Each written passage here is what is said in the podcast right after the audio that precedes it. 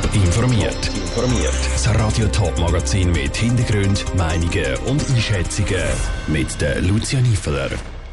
Wie sich Imam im Kanton Zürich in Zukunft weiterbilden können und warum die Stadt Winterthur bis in zwei Jahren tausend neue Bäume pflanzen wird, das sind zwei von den Themen im Top informiert. Im Kanton Zürich leben rund 100.000 Musliminnen und Muslime. Leute, die sich in dieser Religionsgemeinschaft um die Anliegen und Fragen der Gläubigen kümmern, sind sogenannte Imam. Anders als bei anderen Religionsgemeinschaften gibt es bis jetzt aber keine Weiterbildungen für Imam. Das will der Kanton Zürich jetzt ändern mit dem Projekt Zürich Kompetenz. Vivien Sasso.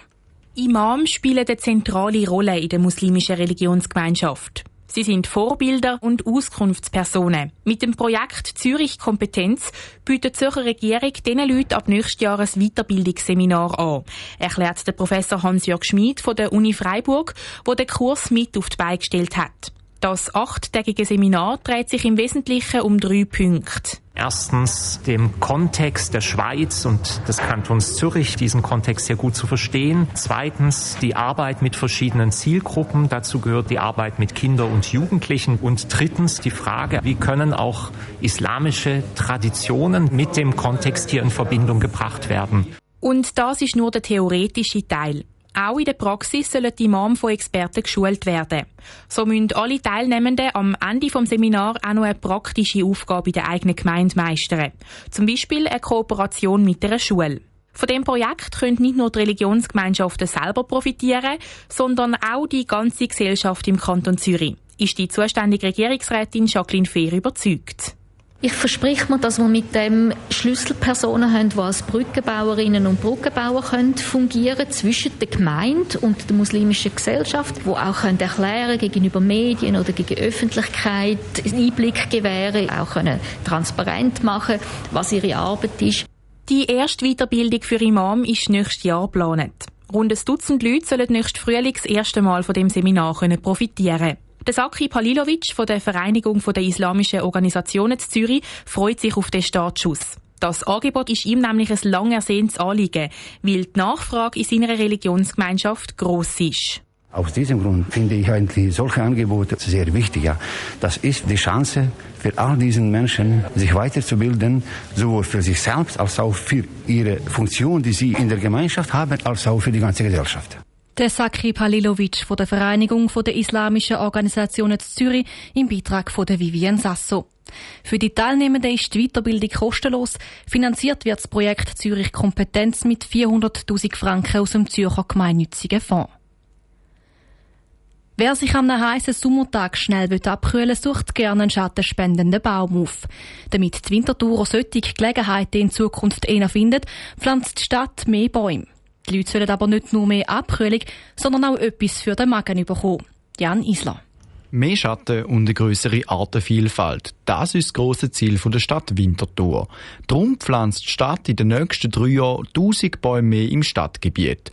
Für den Beat Kuhns, Leiter von Stadtgrün, ist der Hauptgrund für das neue Projekt klar der Klimawandel. Das Projekt läuft so unter dem Obertitel natürlich Anpassung an Klimawandel. Das ist eigentlich der Denkanstoß gewesen. Man stellt fest, man möchte gerne mehr Bäume im Siedlungsraum im engeren Sinn haben, man möchte mehr Schatten haben, man möchte mehr Biodiversität und man möchte eine schöne Gestaltung im Siedlungsraum haben. Damit das Vorhaben klappt, soll der Baumbestand bis Winter 2023 auf knapp 15.000 Bäume erweitert werden. Stadtgrün hat sich dafür hauptsächlich für einen Aus ausländischen und hitzebeständigen Baum entschieden. Denn einheimische Bäume im grossen Stil sind ungeeignet, so der Markus Jenny, ökologischer Leiter bei Stadtgrün. Also grundsätzlich die Auswahl der Bäume ist natürlich, wir müssen möglichst einheimische Arten setzen. Das ist aber jetzt im, im Stadtgebiet fast nicht möglich. Einfach rein von den Vorgaben. Also gerade wenn man am Rand von Strassen oder befestigten Plätzen, wo der Wurzelraum nicht so vorhanden ist, oder eben das Lichtbraunprofil, das ist fast nicht möglich, nur mit Einheimischen zu arbeiten. Darum pflanzt Stadtgrün den Schupperrind Hickory. Er gilt wegen seiner robusten Rinde als Zukunftsbaum und eignet sich darum gut für die Stadt Winterthur und ihres Vorhaben. Der Stadtrat Stefan Fritschi freut es auch, dass die neu gepflanzten Bäume essbare Produkte von sich geben.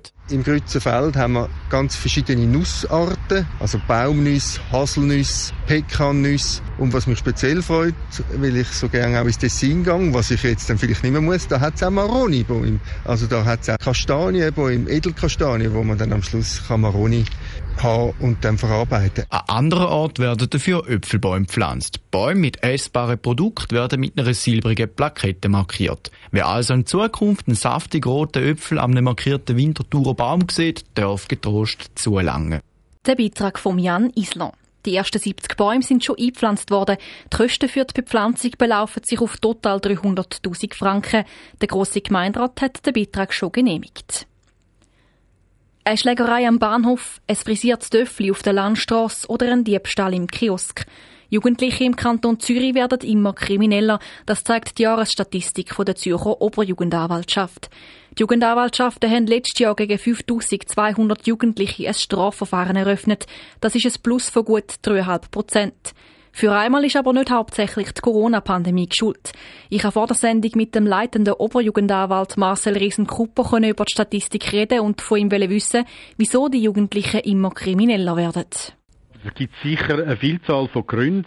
Das Freizeitverhalten der Jugendlichen. Viele Jugendliche treffen sich in Gruppen, warten auf Action, dass etwas passiert, trinken Alkohol, es wird spät in der Nacht. Und wenn man dann auf eine andere Gruppe trifft, gibt das eine Wort das andere, man ist ein bisschen reizbar und schon haben wir vielleicht eine körperliche Auseinandersetzung zwischen diesen Gruppen.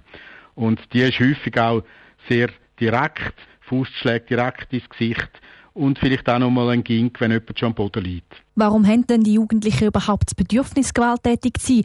Haben da einfach die negativen Einflüsse zugenommen in den letzten Jahren? Ja, genau. Der zweite Punkt ist, dass ein Lifestyle sich anfängt zu etablieren. Ein Lifestyle, der letztlich auf eine Gewaltverherrlichung rausläuft, wo sich orientiert an Raps beispielsweise von Deutschland. Und möglicherweise ist das auch so ein Trend, der für einzelne Jugendliche Vorbildcharakter hat. Haben hier einen Trend angesprochen, eben auch Veränderungen in der Freizeitbeschäftigung. Was heißt das für die nächsten Jahre? Muss man damit rechnen, dass die Jugendkriminalität und die Jugendgewalt weiter zunimmt? Ja, es ist natürlich eine Befürchtung, dass sie weiter zunimmt. Und auf der anderen Seite ist ein Auftrag an uns, dass wir als Gesamtgesellschaft vielleicht gefordert sind, wirklich zu sagen, wir wollen keine Gewalt. Und das fängt bei den Eltern an, die mit ihrer Erziehung, mit ihrer Moral im positiven Sinn, mit ihren Wert auch in der Familie sagen, dass Gewalt äh, niederstrebenswert ist, dass das kein Mittel ist zum Kommunizieren. Es geht weiter über die Schulen zu den Behörden.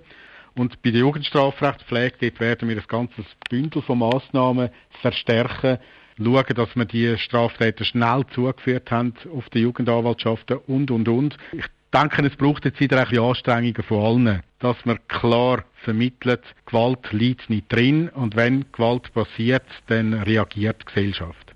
Der leitende Oberjugendanwalt vom Kanton Zürich, Marcel Riesen-Kupper, im Gespräch vor der Sendung.